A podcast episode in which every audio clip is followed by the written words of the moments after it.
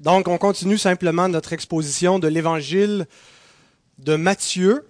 On est rendu au 26e message pour euh, extraire les vérités qui euh, sont dans le texte biblique.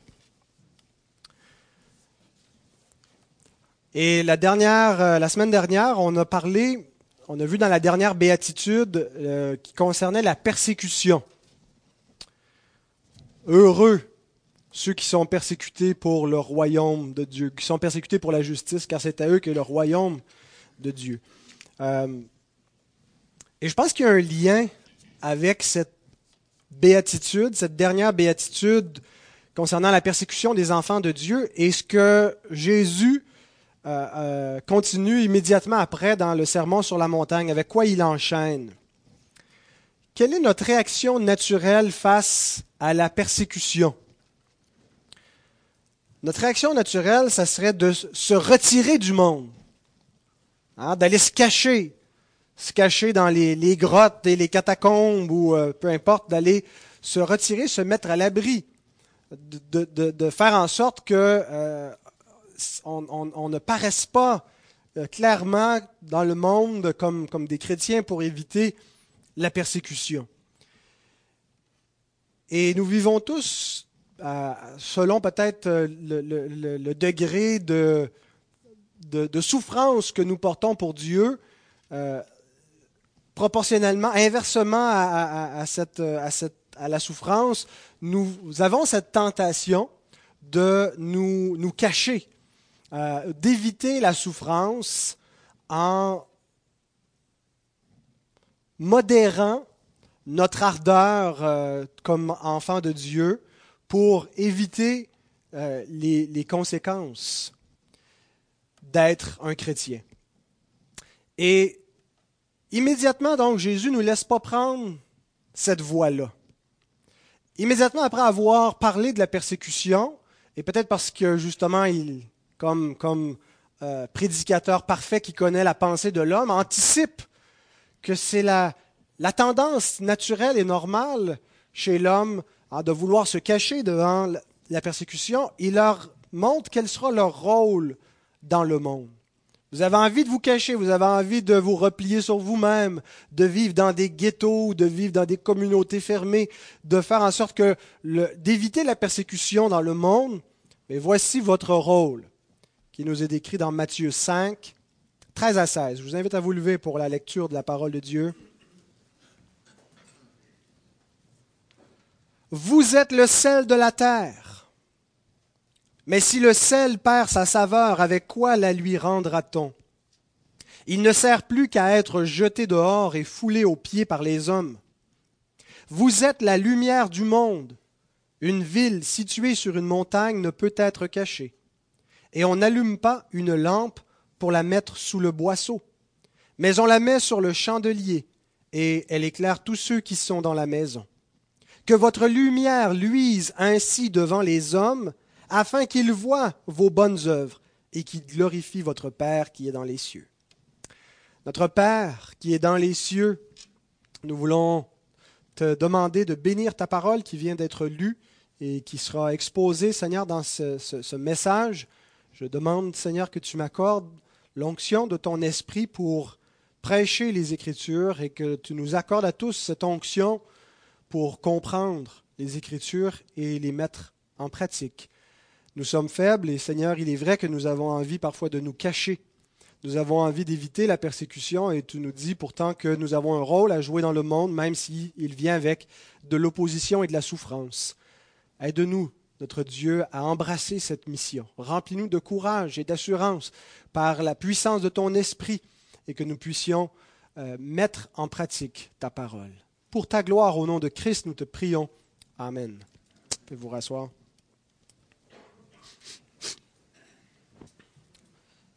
Donc, mon plan est, simple. D'abord, au verset 13, on va voir quel est l'image que Jésus emploie, le sel de la terre, qu'est-ce que ça veut dire, quelles sont les applications à, faire avec les, chrétiens?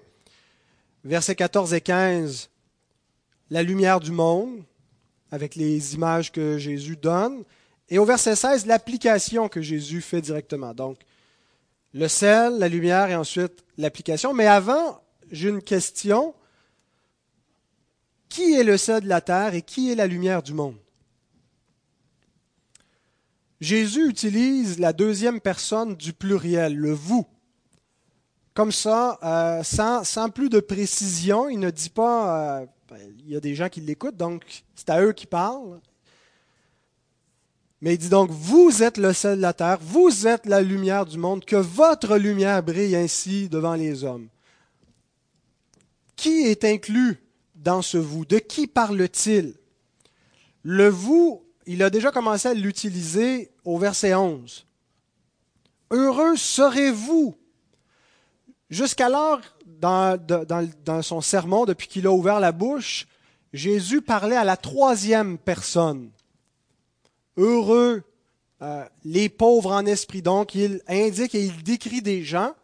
Bien sûr, ces gens-là doivent correspondre au, vous, auquel il s'adresse directement euh, par la suite. Mais donc, depuis le début, il parlait en décrivant une catégorie d'individus qui sont en fait ceux qui qui l'ont suivi, qui sont ceux qui sont nés de nouveau, qui ont les caractéristiques décrites dans les béatitudes. Et ces caractéristiques-là ne sont pas par nature, mais sont euh, par la grâce de Dieu, par la puissance de son esprit.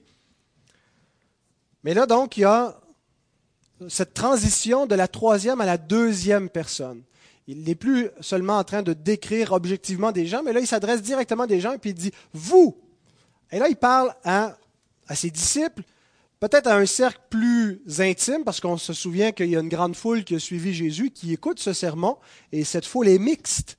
Il y a des, des, gens qui, qui, ont été appelés par le Christ, qui l'ont suivi, qui sont sauvés, mais il y en a d'autres qui le suivent pour d'autres motifs.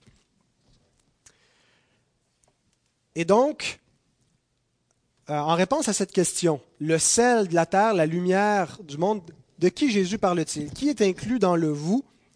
D'abord, je pense qu'il y a le cercle intime de Christ, ses disciples immédiats qui sont les apôtres, les futurs apôtres qui seront envoyés par Christ. Et c'est l'opinion des pères de l'Église. Quand je prépare un message, je consulte euh, différents commentaires bibliques et j'aime bien aller voir ce que les, pères de l'Église, ceux qui euh, ont vécu après les apôtres et dans les premiers siècles de l'ère chrétienne, comment ils ont interpréter les textes bibliques. Et une, chose qui m'a frappé en, lisant euh, les quelques brides de commentaires chez les pères de l'Église, c'était que presque unanimement, ils identifiaient le sel de la terre et la lumière du monde aux apôtres. Nous, notre tendance, c'est d'y aller de manière beaucoup plus générale, en incluant tous les chrétiens, mais eux, spécifiquement, le sel et la lumière, considéraient que c'était les apôtres. Par exemple, Hilaire de, de Poitiers, qui a vécu de 315 à 367, écrit les apôtres, prédicateurs des choses célestes et pour ainsi dire saleurs d'éternité, sont appelés à juste titre le sel de la terre, que par, la vertu de leur enseignement, ils ont pour ainsi dire salé et préservé des masses pour l'éternité.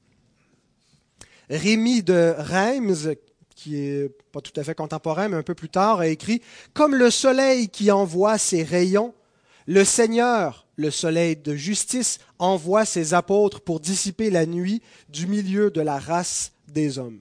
Donc, plusieurs d'entre eux attribuaient directement le sel, la lumière, comme euh, identifiant les apôtres avec la mission des apôtres. Et je pense, en réfléchissant à cela, qu'effectivement, il y a euh, dans, dans, ce vous auquel Jésus s'adresse et identifie comme le sel de la terre, la lumière du monde, ben, les premiers disciples à qui il parle. Il parle à des gens qui sont là, qui l'écoutent, qui sont présents euh, et qui sont ses disciples qu'il vient d'appeler. Et c'est eux qui le forment, qui le préparent pour la mission euh, et qui vont l'accompagner. Et les, les, apôtres ont une mission unique que le reste de l'Église n'a pas reçue. Il y a des passages dans le Nouveau Testament qui s'appliquent seulement aux apôtres. Je ne pense pas que ça en, soit un ici, mais il y a des passages qui s'appliquent exclusivement aux apôtres, des, choses que Christ annonce concernant euh, l'onction de l'Esprit qui sera reçue et, une autorité particulière qui n'a pas été transmise à des successeurs. Les apôtres n'ont pas établi d'autres apôtres après eux. C'est un office qui avait pour but de fonder l'Église. Les apôtres sont le fondement de l'Église, Christ étant la pierre angulaire, Éphésiens 2.20. L'Église, elle est fondée sur ce ministère, cette mission apostolique. Euh, et remarquez comment l'apôtre Paul décrit sa mission apostolique. En, fait, c'est Jésus qui parle, mais c'est Paul qui cite Jésus dans les actes lorsqu'il se défend euh, devant euh, le gouverneur Félix, le roi Agrippa, et il explique comment il a été appelé. Et dans les mots qu'il utilise, il parle de la mission apostolique dans des termes qui, qui, ressemblent beaucoup à, ce que Jésus dit dans le Sermon sur la montagne et qui, qui fait des apôtres d'une manière spéciale et unique le sel de la terre et la lumière du monde. Acte 26, 17 à 18. Je t'ai choisi du milieu de ce peuple et du milieu des païens vers qui je t'envoie, afin que tu leur ouvres les yeux pour qu'ils passent des ténèbres à la lumière et de la puissance de Satan à Dieu, pour qu'ils reçoivent par la foi en moi le pardon des péchés et l'héritage avec les sanctifiés. Paul, l'apôtre des païens. Paul décrit son ministère dans Éphésiens chapitre 2 hein, comme étant celui à qui Dieu a révélé euh, que la, dispensation de cette nouvelle alliance, de cette grâce révélée de l'Évangile, était non seulement pour le peuple d'Israël, mais pour les nations. Et qu'il est l'instrument choisi par Dieu pour leur ouvrir la porte et faire connaître ce glorieux Évangile aux nations qui étaient jusqu'alors laissées dans les ténèbres. Et par lui, Dieu envoie la lumière vers les, païens. Et donc, euh, il y a, je pense qu'il faut reconnaître effectivement, comme les pères euh, avant nous ont, lu dans, ces paroles de Jésus, dans ce vous, les apôtres. Mais je ne pense pas que c'est exclusivement les apôtres. Je pense que quand on regarde ce que l'Écriture nous dit ailleurs sur les croyants et sur l'Église collectivement, que le sel de la terre et la lumière du monde, c'est l'Église comme collectivité, comme corps. L'Église, elle est la colonne et l'appui de la vérité. C'est ce que Paul écrit. Elle, a pour mandat, pour mission, d'élever la vérité dans le monde et de la faire briller en la proclamant, en la défendant. Donc, elle a une fonction d'être lumière dans le monde. L'Église manifeste la sagesse infiniment variée de Dieu, hein, la, sagesse multifacette de Dieu par la diversité des grâces qui est répandue. Elle est donc l'institution, la seule institution euh, qui est directement basée sur l'Évangile et la nouvelle alliance. La famille, le mariage est une institution qui vient de Dieu, mais qui n'est pas proprement évangélique. C'est une institution créationnelle. Mais l'Église, colonne et appui de la vérité, fondée sur cet évangile-là, c'est par elle que cet évangile brille dans le monde. Elle est le corps de Christ. Christ demeure présent par ses membres, euh, vivant par la puissance de l'Esprit dans le monde. Donc l'Église collectivement est incluse dans ce vous. Vous êtes le sel de la terre, vous êtes la lumière du monde. Et j'ajouterais, troisièmement, après les apôtres, après l'Église collectivement, les croyants individuellement sont inclus dans ce vous. Pour que l'Église soit collectivement sel et lumière, ben, il faut que individuellement, ceux qui composent l'Église soient sel et lumière. Il faut donc qu'à son expression la plus réduite, hein, si on dissout euh, en fractions ce qu'est l'Église, qui est composée des membres, des croyants, ben que dans leur essence nouvelle, ceux qui sont l'Église soient du sel et de la lumière, pour que l'Église collectivement soit cela. Et beaucoup dans le monde ne verront pas l'Église premièrement, ne seront pas exposés au sel en regardant l'institution de l'Église, mais en la voyant dans les membres individuellement. Autrement dit, il y a beaucoup de gens que ce n'est pas dans le contact euh, de l'Église comme communauté qui vont euh, être exposés à cette lumière, mais c'est au travers de nous, en particulier individuellement. Donc il faut que les membres de cette Église portent aussi cette lumière. Matthew Henry, un autre commentateur qui vient un peu plus tard, lui, un puritain, écrit Ils ne doivent pas être réunis en un temps.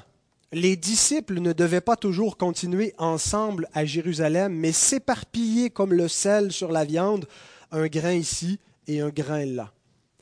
Donc, hein, pour que l'effet du sel euh, produise, euh, on va voir dans un instant ce qu'il doit faire, le sel de la terre, il y, a, plein de grains. Alors nous sommes tous des grains de sel qui donnent une efficacité plus grande par la collectivité, par l'ensemble des grains de sel. Hein, S'il n'y avait qu'un grain de sel, euh, il n'y aurait peut-être pas un grand effet puissant dans le monde, mais collectivement, nous, cela fait une différence, mais parce qu'individuellement, nous sommes aussi des grains de sel.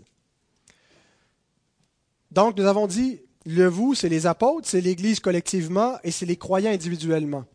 Mais il faut rajouter une dernière chose qui est la plus importante, à mon avis. Seul Christ est en lui-même le sel de la terre et la lumière du monde.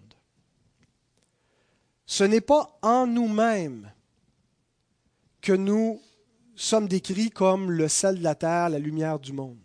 C'est en vertu d'un autre.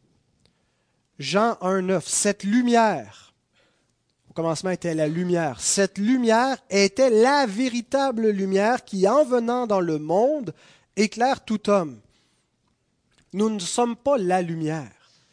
Dans notre essence propre, dans qui nous sommes, dans notre caractère euh, intrinsèque, fondamental, nous ne sommes pas la lumière, nous ne sommes pas distincts des autres hommes, proprement par notre nature. En fait, nous sommes exactement de la même nature que le reste du monde. Autrefois, vous étiez ténèbres, nous dit l'apôtre. Et, nous étions morts et nous suivions le cours de ce monde, comme ceux qui sont sous la, puissance du prince des ténèbres. Donc, ce n'est pas en nous-mêmes, par une qualité, euh, une vertu que nous avons naturellement, que nous sommes, que Jésus nous appelle la lumière. La vraie lumière, c'est Christ. C'est lui qui éclaire tout homme, c'est lui qui est la lumière qui, est dans le sein du Père et qui est venu dans le monde et qui éclaire tout homme. Il est essentiellement l'être de lumière, le Dieu éternel, véritable, qui brille de lui-même, qui n'est pas dérivé, qui n'est pas juste un, reflet, qui est la source même de la vérité de la lumière, et qui chasse les ténèbres et qui purifie le péché. C'est ce que fait le, sel. Hein. il purifie là où il y a de la putréfaction. Il, fait mourir la mort euh, et il amène la vie. Il y a seulement Christ qui est, en essence, ce sel et cette lumière pour sauver le monde, pour éclairer le monde. Et c'est uniquement par sa vie en nous que nous sommes appelés sel et lumière. Et cela vaut pour les apôtres, pour l'Église collectivement et pour les croyants individuellement. L'apôtre Paul écrit, Éphésiens 5.8, Autrefois, vous étiez ténèbres, c'est-à-dire dans notre euh, euh, nature humaine déchue, en nous-mêmes, nous sommes devenus des ténèbres. Et maintenant, vous êtes lumière dans le Seigneur. C'est important de comprendre en vertu de quoi nous sommes appelés lumière. C'est dans le Seigneur. C'est par lui que nous sommes lumière dans le monde. Marchez comme des enfants de lumière. Donc il y a un impératif qui suit un indicatif. Nous ne sommes pas appelés à soyez la lumière, devenez des enfants de lumière. Non. En recevant Christ, nous devenons enfants de lumière. Et nous sommes conséquemment appelés, avec un impératif, à marcher comme tels comme des enfants de lumière. Ah, il faut que Christ brille en nous. Hein, ce n'est plus moi qui vis, c'est Christ qui vit en moi. Et c'est comme cela que nous sommes la lumière du monde en vertu de celui qui est la véritable lumière. Alors voilà que nous avons vu pour cette question importante qui est concernée par le vous. Maintenant, il est dit que les, les disciples, Christ leur parle et il dit, vous êtes le sel de la terre. Que signifie cette analogie? Pourquoi il dit vous êtes le sel de la terre? Aujourd'hui, le sel n'a peut-être pas dans notre, notre culture générale alimentaire la, même utilité, la même place qu'elle avait, la même importance qu'elle avait à l'époque. Aujourd'hui, le sel, on en consomme trop, de des problèmes de santé à cause qu'on a trop de sel dans tout ce qu'on fait, et on l'utilise presque exclusivement pour assaisonner. Mais euh, le sel, en plus de donner la saveur dans, dans les aliments, euh, avait d'autres vertus, euh, celle de, de préserver les aliments à l'époque où la réfrigération n'existe pas, entre autres préserver les viandes de, de se putréfier avec le, le, sel, en les assaisonnant, en les faisant sécher, le sel permettait de conserver des aliments. Et donc, je pense que c'est à, ces deux vertus que Christ peut référer. Euh, d'abord, celui d'assaisonner. Les chrétiens sont là pour assaisonner le monde, donner la saveur de la vie là où il y a la mort. Et je sais que euh, on n'a pas toujours cette réputation d'être, euh, comme chrétien, d'être la saveur de vie dans le monde. Euh, il y en a qui voient la vie chrétienne comme quelque chose d'extrêmement fade, de plate et d'ennuyeux. Même certains sentent le besoin, comme chrétiens, de, hein, sur leur page web, de dire qu'on est chrétien, mais on n'est pas plate. c'est, vraiment, c'est vraiment merveilleux et extraordinaire la, vie chrétienne. Et on veut montrer qu'il y a quelque chose d'attrayant. Euh, certains non seulement nous voient comme fades et plates, mais nous considèrent, les chrétiens, comme le cancer du monde, et certainement pas comme euh, la, source qui peut apporter la vie dans le monde. Il y en a qui considèrent que l'Église est responsable de tellement de maux, MAUX, de tellement de troubles, euh, et, que la meilleure des choses qui pourrait arriver à la culture en général, c'est de renverser l'influence chrétienne. et, il y en a donc qui sont très actifs envers cela, euh, envers nous, dans, ce but-là, pour euh, essayer d'éradiquer cette influence. Mais donc, l'Écriture nous dit que la saveur de vie, ce qui apporte la vie, qui assaisonne dans le bon sens, c'est au travers des chrétiens. Et il est vrai parfois que l'Église a, eu un mauvais témoignage. Euh, et, parfois c'est vrai, c'est justifié dans le sens que c'est pas juste parce que la société n'aime pas ce qui vient de Dieu, l'apôtre lui-même nous, met en garde à certains endroits de ne pas être un scandale, de ne pas amener l'opprobre, l'insulte sur le nom du Seigneur par nos mauvais agissements, par un mauvais témoignage, euh, et, donc euh, de nous garder nous-mêmes euh, et, de veiller sur la réputation qu'on apporte à l'Évangile. Et certains, donc, ont donné une mauvaise réputation en ayant un mauvais témoignage. Mais rappelons-nous que même en ayant un bon témoignage, en étant, en amenant la saveur de vie dans un monde qui est sous la puissance de la mort, ça ne va pas faire en sorte que tout le monde, en ayant la saveur authentique de Christ, va trouver que c'est une bonne saveur de vie. L'apôtre Paul nous rappelle dans 2 Corinthiens 2, 15 à 17 que nous qui sommes la bonne odeur de Christ, qui hein, euh, sommes remplis de Christ et qui répandons l'odeur de sa connaissance, ça produit deux, deux effets auprès des hommes. Une odeur de vie qui mène à la vie pour ceux qui sont appelés, mais une odeur de mort qui mène à la mort pour ceux qui sont réprouvés.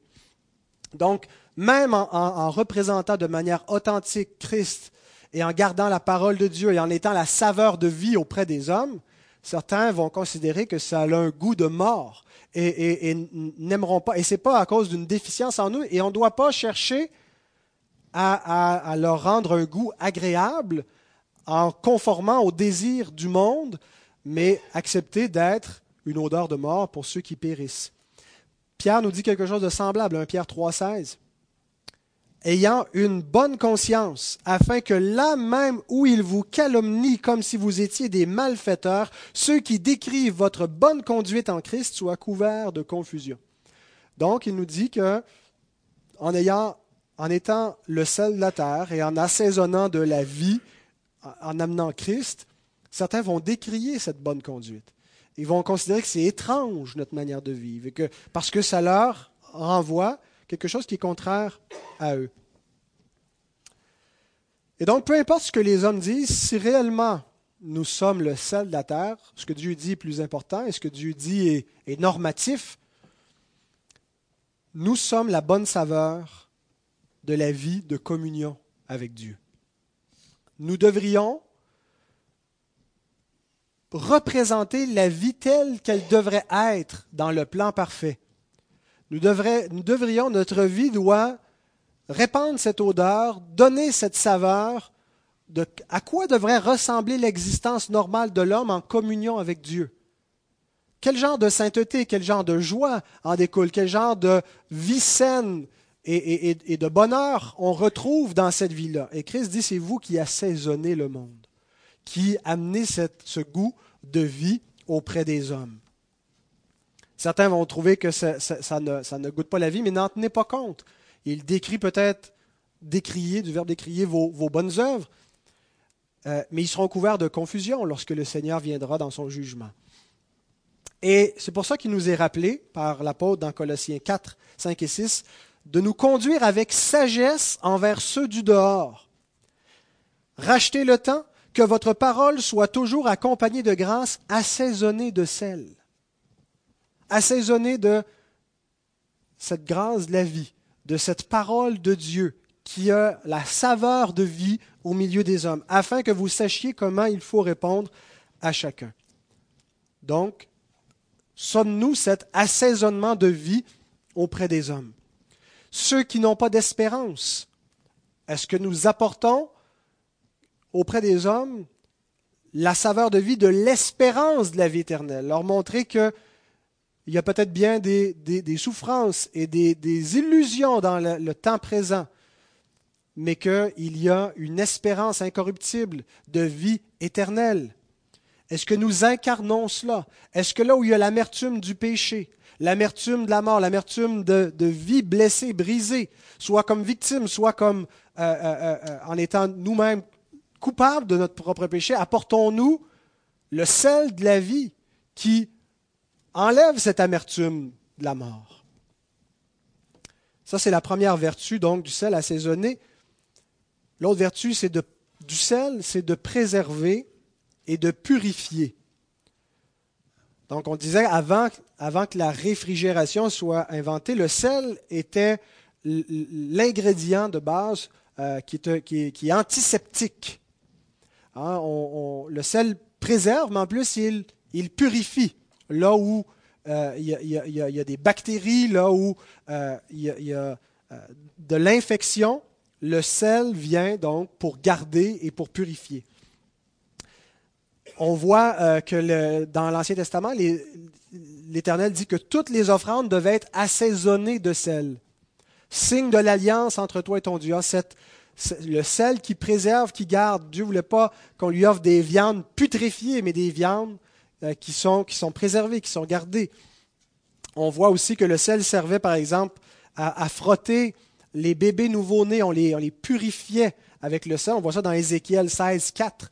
Hein, il dit, tu n'as pas été frotté à ta naissance avec du sel. On frottait donc les, les, bébés. C'était un antiseptique euh, qui était utilisé à la naissance. Et donc l'image, c'est l'idée qu'on vit dans un monde qui est, qui est corrompu par le péché, la corruption, la mort, euh, et, l'effet de putréfaction du péché qui se manifeste de toutes sortes de façons dans la parole des hommes, euh, dans les intentions du cœur et, qui affecte les, relations, eh bien, les chrétiens vont être un agent de conservation, le sel qui vient sur la plaie de ce monde. Et quand on a du, sel sur une plaie, ça fait mal habituellement. Hein. Il y a une douleur, qui est ressenti, quelque chose de vif. Alors c'est normal, et, Christ dit, c'est, c'est d'ailleurs probablement pour ça que le monde persécute les chrétiens, parce que il lui renvoie, il lui indique qu'il y a la pourriture du péché. Et, le monde n'aime pas la lumière à cause de cela. Et, rejette la lumière, veut vivre dans les ténèbres, euh, parce que la lumière expose ce que sont les ténèbres et expose la laideur du cœur humain. Et donc, le monde réagit et, est hostile à l'effet que produisent les enfants de Dieu dans le monde. Alors le sel vient pour purifier, on voit une, image qui est donnée dans l'Ancien Testament, dans 2 Rois 2, 19 à 22, avec le prophète Élisée, et qu'on pourrait appliquer pour les chrétiens. Les gens de la ville dirent à Élisée, à Élisée, pardon, Voici, le séjour de la ville est bon, comme le voit mon Seigneur, mais les eaux sont mauvaises et le pays est stérile. Il dit, Apportez-moi un plat neuf et mettez-y du sel. Et ils le lui apportèrent. Il alla vers la source des eaux, et il y jeta du sel, et dit, Ainsi parle l'Éternel, j'assainis ces eaux. Il n'en proviendra plus ni mort ni stérilité. Les eaux furent assainies jusqu'à ce jour, selon la parole qu'Élisée avait prononcée. Donc, le rôle du sel est d'assainir, de purifier. Et l'Église, les chrétiens sont donnés par Dieu au monde comme un agent pour préserver, pour purifier. Euh, je pense qu'on peut être extrêmement reconnaissant de vivre dans une culture qui a été comme ça assaisonnée par la doctrine du Christ, par la personne du Christ, au travers de l'Église chrétienne. Malgré tous ses torts et ses travers, la culture chrétienne a purifié beaucoup de choses dans le monde. Avant le christianisme, l'Empire romain réunissait les gens dans un colisée et regardait de pauvres gens euh, condamnés à mort se faire jeter en pâture à des fauves. Euh, il y avait toutes sortes de pratiques inhumaines que la foi chrétienne a purifiées bon, ce n'est pas encore la résurrection finale et la glorification. On, attend celui qui est le sel par excellence et la lumière par excellence de revenir et, d'achever la purification. Est-ce qu'il y aura une détérioration finale euh, qui, va, s'amplifier? Euh, est-ce que, le christianisme va perdre de son influence de plus en plus? C'est tout à fait possible. Je suis pas au clair encore avec tous ces, textes sur la, fin des temps, mais une chose est certaine, la foi chrétienne a eu un effet de purification dans la société en général. Le double rôle du ciel de préserver d'un côté et de purifier, euh, c'est ce que nous faisons dans la société. Le commentateur euh, Leon Morris, on pourrait dire Léon Morris si vous préférez, dit Ce qui est bon dans la société, ses disciples le préservent. Ce qui est corrompu, ils s'y opposent. Il y a des choses qui sont, qui sont encore bonnes dans la société. Les gens reconnaissent généralement que euh, la, fidélité est une bonne chose. Il y a des gens qui font, qui font l'apologie de euh, hein, l'amour libre sans engagement, puis euh, multipartenaire, et, on considère que c'est une mauvaise chose, et ça, on s'y oppose. Mais la société, de manière générale, considère que, que la fidélité, que la stabilité, qu'un couple solide, une famille saine, c'est une bonne chose. Alors, les chrétiens ont un rôle où ils préservent cela. Il montre aux gens pourquoi c'est bon et d'où est la source de cela et pourquoi, si on ne conserve pas ces bonnes choses qui viennent de Dieu, la société se détériore. Et on s'oppose à ce qui est mauvais. On s'oppose aux, valeurs que le monde promeut et que le, prince des ténèbres pousse de l'avant par toutes sortes d'avenues et, et on y résiste. Donc, on conserve, on préserve ce qui est bon dans la société et on s'oppose à ce qui est corrompu. Maintenant, que signifie perdre sa saveur? Le sel, c'est du chlorure de sodium, et en principe, ça ne perd pas sa saveur. On, le dissout, mais euh, c'est un élément qui, quand il est pur en soi, c'est du sel, il ne peut pas perdre sa saveur. Mais nous, c'est parce qu'on utilise du sel raffiné, du sel qui a été purifié des minéraux qui ne lui sont pas propres.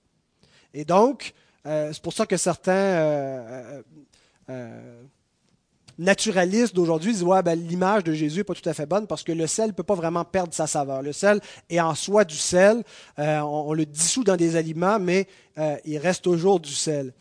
Mais le sel auquel Jésus, fait allusion, le sel qu'on employait, qu'on récoltait dans la Méditerranée ailleurs, n'était pas un sel complètement pur, était un sel qui est amalgamé avec différents minéraux.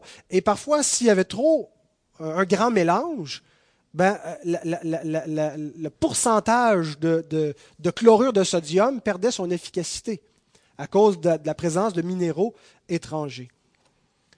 Et donc, je pense que c'est ça l'idée ici de perdre sa saveur, c'est le mélange avec l'impureté. Le, terme qui est employé n'a euh, pas le mot saveur. Jésus ne dit pas textuellement dans le texte original euh, perdre sa saveur. Il utilise un seul verbe, moraino, qui n'a euh, pas premièrement l'idée de perdre la, saveur, mais qui veut dire euh, rendre euh, fou, rendre dénaturé, mais et, et, par extension, il y a l'idée de rendre insipide, perdre l'authenticité. Mais comment est-ce que cette authenticité est perdue par le mélange? Peut-être pour éviter la persécution, les disciples étaient tentés de devenir semblables au monde. Une, des façons de se cacher du monde, c'est de se cacher dans le monde. Hein, Ce n'est pas juste de se retirer loin du monde, mais de se mélanger, s'amalgamer avec le monde, prendre un peu la culture du monde, la couleur du monde, ce que le monde aime, pour éviter la persécution du monde, pour éviter que les gens disent que c'est étrange euh, la, foi chrétienne et, euh, et, et d'appeler ce qui est bien mal et mal bien. Et donc, la tentation de s'amalgamer, d'attirer le monde par le monde. Si l'Église ne conserve pas un caractère distinct du monde, ben, elle ne sert plus à rien. Si l'Église s'amalgame avec la doctrine du monde, les pratiques du monde, la culture du monde, elle perd de son utilité. Et donc, elle doit se garder pure, et pour ça, elle garde un caractère distinct. L'Église et l'Évangile sera toujours un scandale pour ceux qui périssent, va toujours être vu comme quelque chose d'étrange, de contraire à eux, parce que c'est ce qu'elle est dans son essence propre, une, communauté qui n'appartient plus à ce monde, qui a été rachetée de ce monde et qui est d'un autre monde, d'une autre cité. Et donc, il y a une antithèse. Et, donc, c'est réellement une erreur hein, si on pense qu'on euh, va chercher la croissance de l'Église en étant culturellement, euh, euh, culturellement attrayant pour les gens et, rendre l'Église mondaine c'est une Église qui a perdu sa saveur. Et ça ne veut pas dire qu'il n'y a, plus aucun sel, il n'y a plus rien de vrai, mais ce mélange-là fait en sorte que l'Église perd son caractère distinct. Alors gardons un caractère distinct du monde, le caractère qui consiste à avoir une nature renouvelée, semblable à Christ, euh, et, nous aurons l'effet voulu. Maintenant, au verset 14 et 15, Jésus continue en disant à ses disciples, vous êtes la lumière du monde. C'est par les disciples, c'est par l'Église, c'est par nous que la lumière de Dieu brille. La lumière, c'est Dieu. Dieu est lumière. Dieu n'a pas besoin de nous. Dieu pourrait décider de, se manifester de manière visible par une théophanie, euh, comme il s'est révélé par moment. Il pourrait le faire de manière universelle. Euh, Réalisons une chose, bien-aimés. Dieu a voulu briller dans le monde au travers de nous. pas parce qu'il a besoin de nous, mais c'est ce qui lui a paru bon. D'utiliser l'Église, d'utiliser des pécheurs qu'il rachète, qu'il appelle des ténèbres à sa lumière, qu'il transporte du royaume de Satan au royaume de Christ, et au travers d'eux va se révéler, va en faire des porteurs de sa parole. C'est la lumière qui brille, c'est la parole qui brille mais nous portons cette parole. C'est Christ qui brille, mais Christ est en nous. Et donc, c'est le moyen que Dieu choisit pour faire briller sa lumière. Et Jésus nous donne deux illustrations pour montrer qu'il est impossible que des vrais disciples ne brillent pas dans le monde. C'est le but des deux illustrations qui sont données avec la lumière. Après avoir dit Vous êtes la lumière du monde, il donne une première illustration une ville située sur une montagne ne peut être cachée. On peut peut-être cacher une ville dans une vallée, une ville dans les nuages, une ville sombre, une ville sans lumière. Mais les chrétiens sont d'une cité céleste, sont résidents des cieux. Ils ne sont pas dans une cité cachée, mais une cité glorieuse, éternelle, qui n'est pas visible comme tel encore avec les, yeux physiques, mais même encore par les yeux physiques, on voit les chrétiens dans leur manière de vivre et on voit qu'ils appartiennent à un autre empire, servent un autre empereur, ont d'autres lois que ceux qui sont d'en bas. Épître aux Hébreux déclare, chapitre 12, verset 22, Mais vous, vous êtes approchés de la montagne de Sion, de la cité du Dieu vivant, la Jérusalem céleste, des myriades qui forment le cœur des anges. Alors Jésus dit,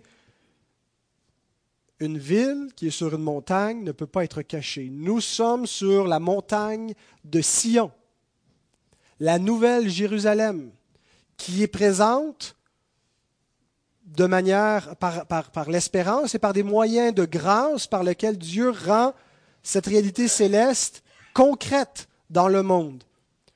Par la foi, il nous unit à Christ. Par l'Esprit, il nous sanctifie. Par la parole, il nous éclaire. Par les, les, ministères, il révèle sa sagesse infiniment variée. Son amour, sa grâce prennent forme concrètement dans notre vie d'Église et dans nos vies individuelles, dans notre manière de vivre. Et en cela, Dieu révèle une cité céleste qui ne peut pas être cachée aux hommes et qui doit briller au travers de nous. Donc, il dit aux disciples, si vous voulez vous cacher, vous ne comprenez pas c'est quoi votre mission dans le monde? Si vous voulez éviter la persécution et vivre dans les ténèbres, personne ne vous voit, vous ne comprenez pas à quelle cité vous appartenez. Vous ne comprenez pas quelle est la nature de votre appel. Vous ne comprenez pas qui vous êtes en Christ. Bien sûr, tous n'attribueront peut-être pas à Dieu cette lumière, vont peut-être pas considérer que cette cité à laquelle nous appartenons, c'est la cité éternelle de Dieu. Mais le point et le suivant, c'est qu'elle ne doit pas et ne peut pas être cachée.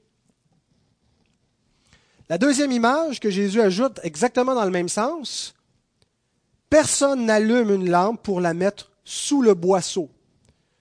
Le boisseau, c'est une unité de mesure. Ce qu'on appelle un boisseau, c'est quelque chose qui servait à mesurer environ 36 litres. Et éventuellement, le boisseau euh, est devenu l'objet lui-même. On appelait ça un boisseau, mais c'est l'unité de mesure qui est un boisseau. Donc, au lieu de dire un litre, au lieu de dire 36 litres, on dit un boisseau.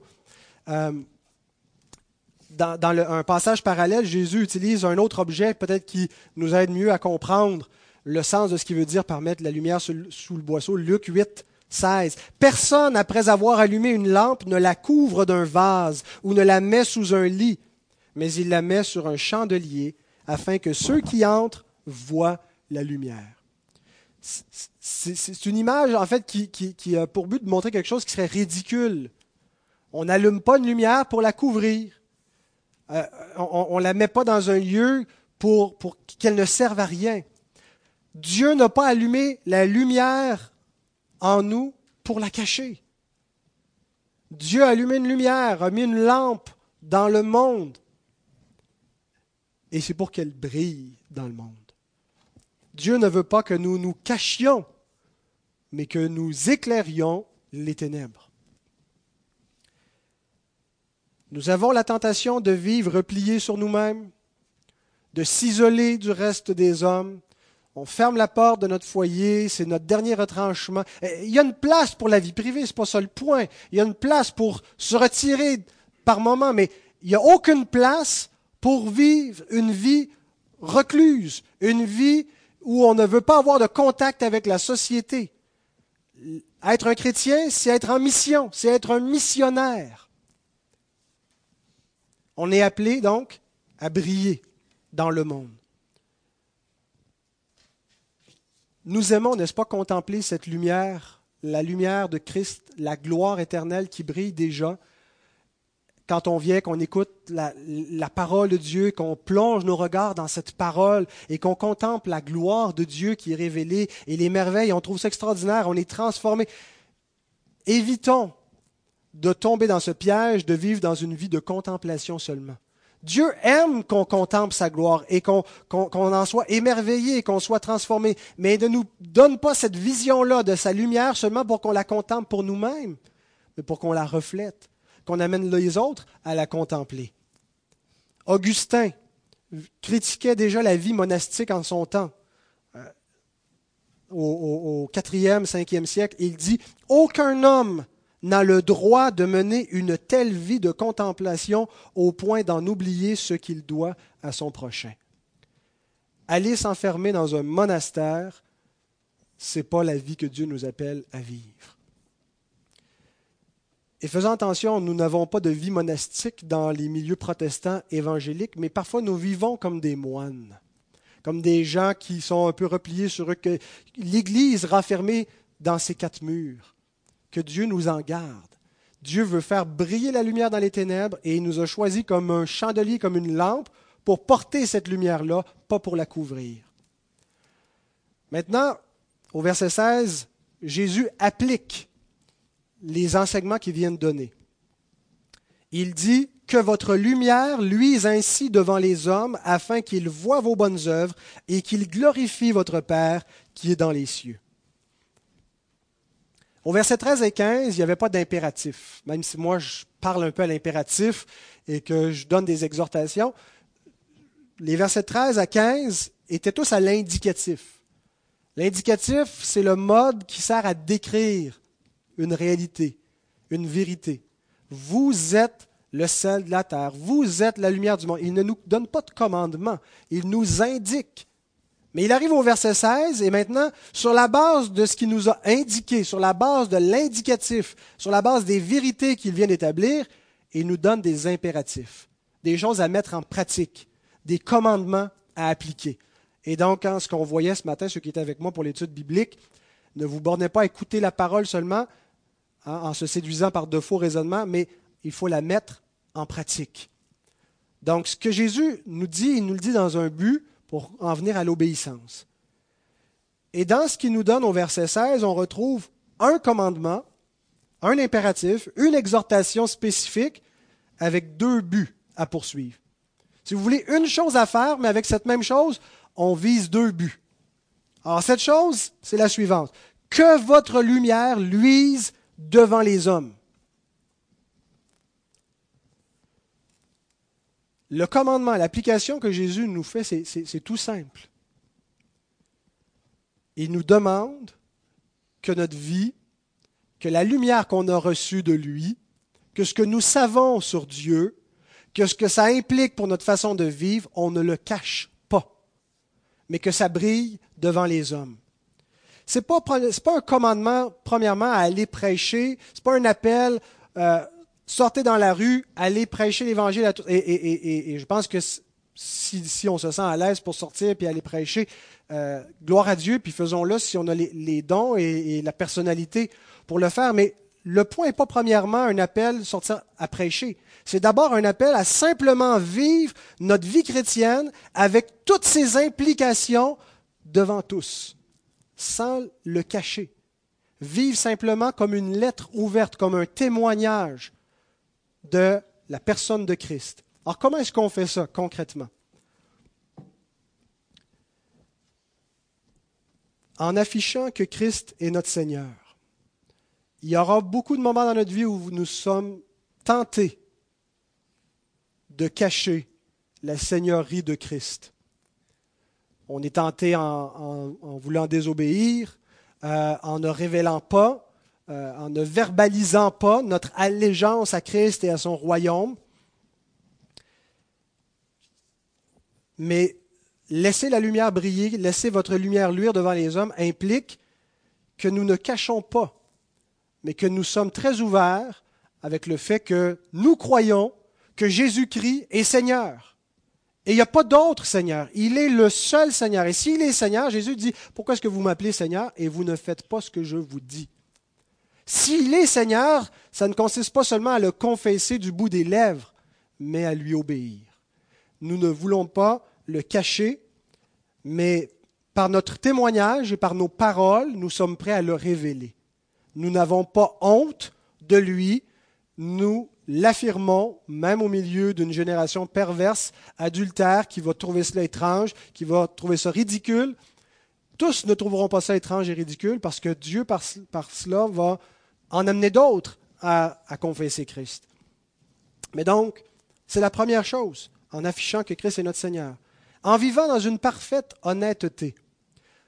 Une parfaite honnêteté ne veut pas dire d'être des, espèces de légalistes morbides, de dire euh, ah, j'ai roulé à 102 sur l'autoroute, ça dit maximum 100, j'ai commis un péché parce que je suis allé plus vite que la vitesse permise.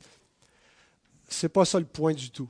Euh, mais on vit dans un monde où on est constamment euh, sollicité pour faire des choses malhonnêtes. Et non seulement on doit être honnête, mais montrer que c'est à cause de Dieu. Quand ça, arrive, ça, vous arrive peut-être aussi, à l'occasion, un, vendeur nous offre, est-ce que je ne faisais pas de facture? Et bon, tout de suite, dans notre conscience, on se dit, bon, là, là j'aurai l'occasion de payer moins cher, je ne paye pas de taxes, mais on sait que ce n'est pas correct, je dois rendre à César ce qui est à César, à Dieu ce qui est à Dieu. Et on dit, non, je vais prendre donc une facture, je vais payer mes taxes non seulement le faire honnêtement, mais le dire pourquoi. Et, on n'a pas toujours euh, peut-être l'aisance de, l'exprimer, mais pourquoi est-ce que je tiens à payer mes taxes? Parce que je sers Christ. Et Dieu me commande d'être un fidèle citoyen, de vivre honnêtement, de ne rien faire de malhonnête. Donc je dois respecter les lois. Et les respecter premièrement à cause de Dieu.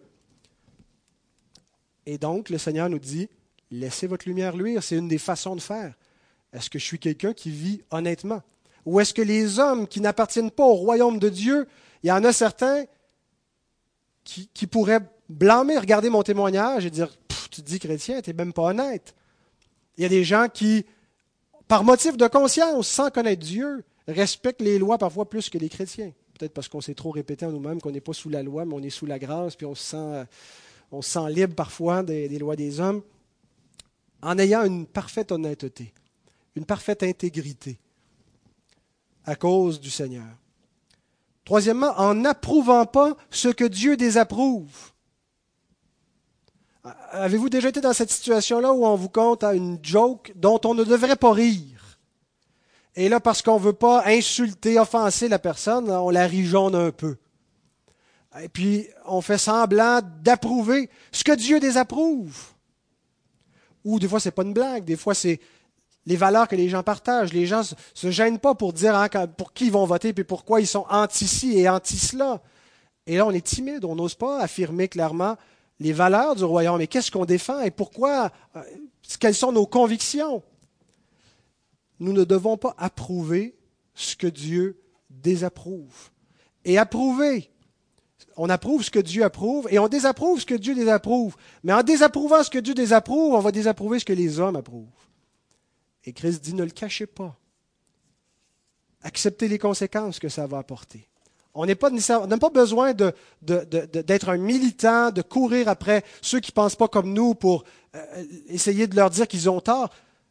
Mais lorsqu'on se trouve dans une situation où notre opinion est demandée, où on nous expose à quelque chose avec lequel on ne peut pas être en accord, ne faisons pas semblant d'approuver les hommes. Laissez la lumière briller. Quatrièmement, en démontrant les vertus chrétiennes dans notre caractère. On est appelé à montrer de la douceur.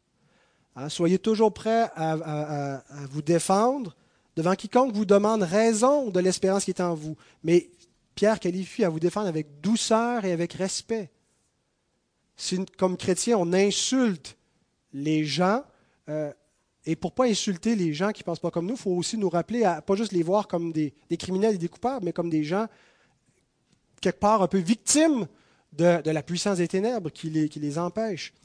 Euh, et donc, montrons cette, la vertu par la douceur, montrons la vertu par euh, la grâce. Qu'on soit des gens qui, qui, sont des, des pacificateurs, on ne cherche pas les chicanes avec les voisins. On est prêt à, passer par-dessus des choses. On cherche la paix. On cherche à, vivre en harmonie avec, avec le monde. Hein, on, ne retourne pas l'insulte quand il y a l'insulte. Quand on va dire aux gens ce qu'on pense et qu'ils vont nous insulter, bien, euh, euh, on ne les insulte pas en retour. On leur démontre la grâce, comme Christ qui ne rendait pas l'injure, mais qui avait de la douceur, et on s'en remet à Dieu. C'est lui qui jugera les hommes et les paroles des hommes à la fin. Donc, on n'est pas un caractère hostile, mais paisible, qu'on ait cette douceur-là, qu'on démontre et qu'on cherche activement à joindre à notre foi, la vertu, à la vertu, ainsi de suite.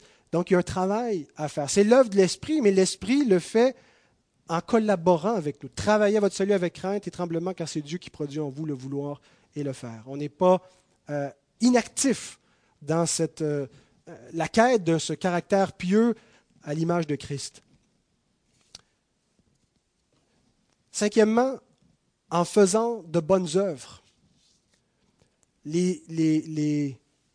lumière va briller du caractère, elle doit venir d'un cœur renouvelé par la grâce et qui revient constamment au tronc de la grâce pour être secouru, hein, pour recevoir la patience quand on manque de patience, la sagesse quand on manque de sagesse, le courage quand on manque de courage, l'amour, la douceur.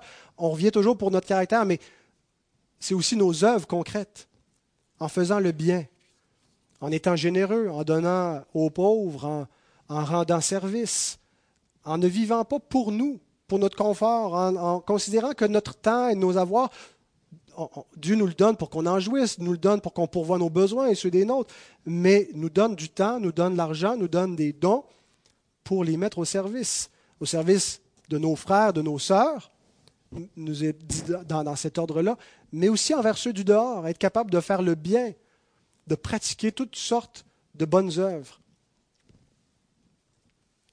Est-ce que les gens de notre famille nous voient comme des personnes généreuses, fiables, disponibles, à l'écoute? Alors les chrétiens doivent être des modèles dans la société. L'homme parfait, c'est Christ. L'homme vers lequel le modèle qu'on a à imiter, c'est Christ. Mais la société, ce n'est pas les modèles qu'ils ont. Ils ont toutes sortes de modèles, d'idoles, il, y a tellement de confusion hein, chez les jeunes en particulier qui s'identifient, qui cherchent des modèles dans, des stars qui n'en sont pas, qui sont des modèles pour leur perte, des aveugles qui mènent d'autres aveugles à la perdition.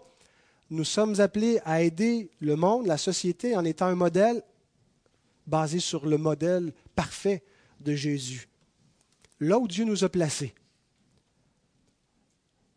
Vous n'avez pas besoin de changer de place. Dieu vous a providentiellement placé dans une famille, dans un endroit.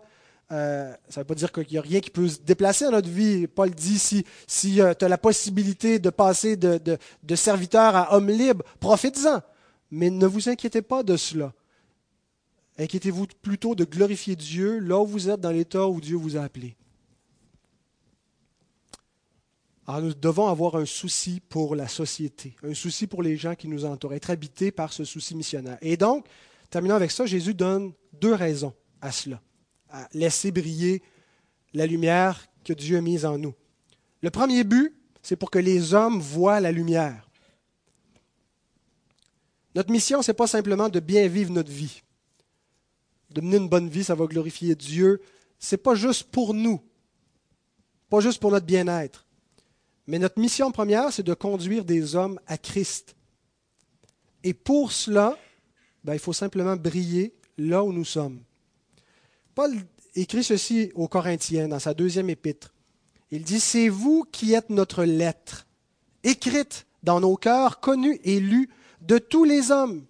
Vous êtes manifestement une lettre de Christ écrite par notre ministère, non avec de l'encre, mais avec l'Esprit du Dieu vivant non sur des tables de pierre, mais sur des tables de chair sur les cœurs.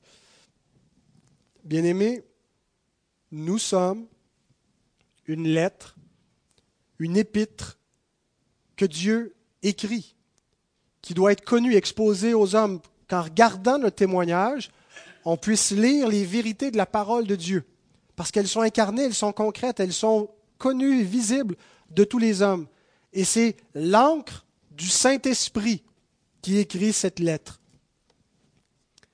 Tous ne verront pas, ne reconnaîtront pas la lumière. Il y en a qui rejettent, qui s'endurcissent à la parole. Mais c'est notre désir. Pourquoi est-ce qu'on veut être une lettre lue? Pour que les hommes, justement, voient cette lumière, viennent à la lumière. Et ce n'est pas seulement par le témoignage. C'est vraiment important, notre témoignage.